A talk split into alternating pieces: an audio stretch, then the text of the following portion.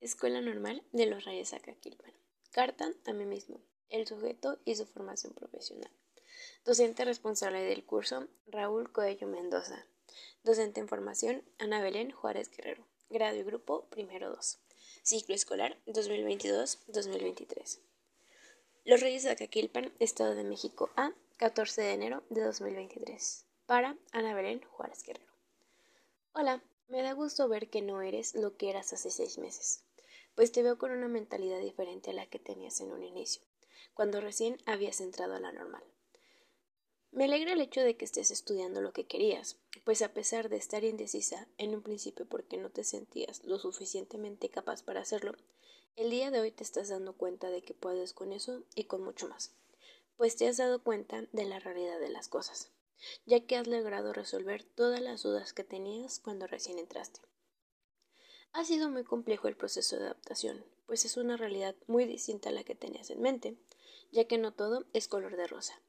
Has tenido la oportunidad de revisar distintos textos en el curso de El sujeto y su formación profesional, que te han permitido ampliar tu panorama de lo que implica ser maestro, y por fortuna, la oportunidad de corroborarlo en tus jornadas de prácticas profesionales. Siempre has tenido la ilusión de poder cambiar la manera de enseñar, o cambiar el trato que recibían los niños en la escuela, motivo por lo cual decidiste ser maestra, ya que te tocó una situación lamentable con una de ellas. Como consejo, a lo que he aprendido hasta el día de hoy es que por más que lo quieras, no siempre lo vas a poder lograr, ya que en la educación existen diversos factores que intervienen. Y aunque suene ilógico, el principal factor del que te has dado cuenta que interfiere con tus planes es el padre de familia. De serte sincera, es algo que aún no puedo comprender, porque pensaba que un padre o madre de familia siempre iba a querer lo mejor para sus hijos. Pero ya te diste cuenta de que no en todos los casos son así.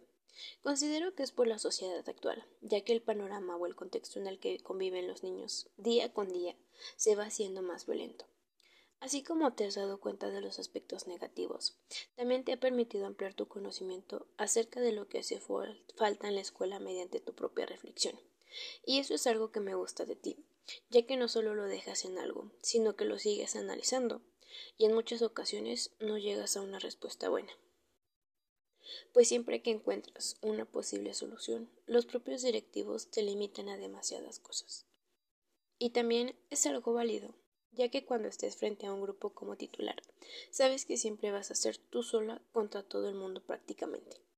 Pues va desde que un padre de familia te quiera golpear hasta que un niño vomitó en el salón. Y está bien porque a través de los años te dará experiencia del campo docente y a su vez cómo resolver cada tipo de situación, ya sea dentro del aula o mejorar el trato de padres de familia. Me gusta el hecho de que hasta el momento te has mostrado como una persona que realmente quiere ser maestra, pues tus dinámicas han ido más allá de lo que quizá una persona podría imaginar, pues tu forma de ser tan creativa, entusiasta, dinámica, ocurrente, dedicada y espontánea te ha permitido crear nuevas estrategias.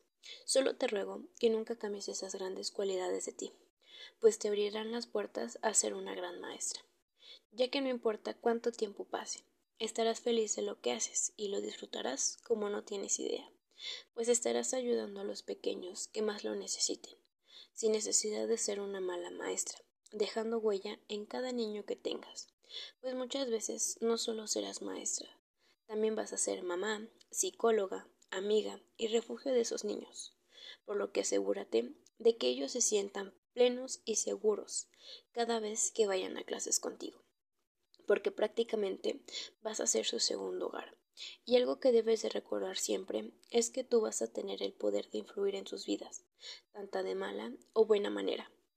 Toma en cuenta que te debes esmerar para que puedas ser una buena maestra para ellos, por lo que nunca te debes dejar de preparar. Como último consejo, es que siempre disfrutes lo que haces, y que la clave para poder enseñar es que sea con amor y dedicación pues esa será la base para que puedas dejar huella en la vida de sus pequeños. Me siento orgulloso de ti, ya que sé que vas a lograr todos tus objetivos.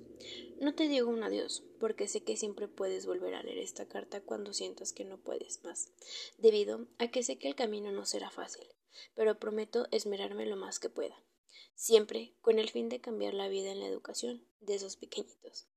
Cuídate, te quiero mucho y hasta luego.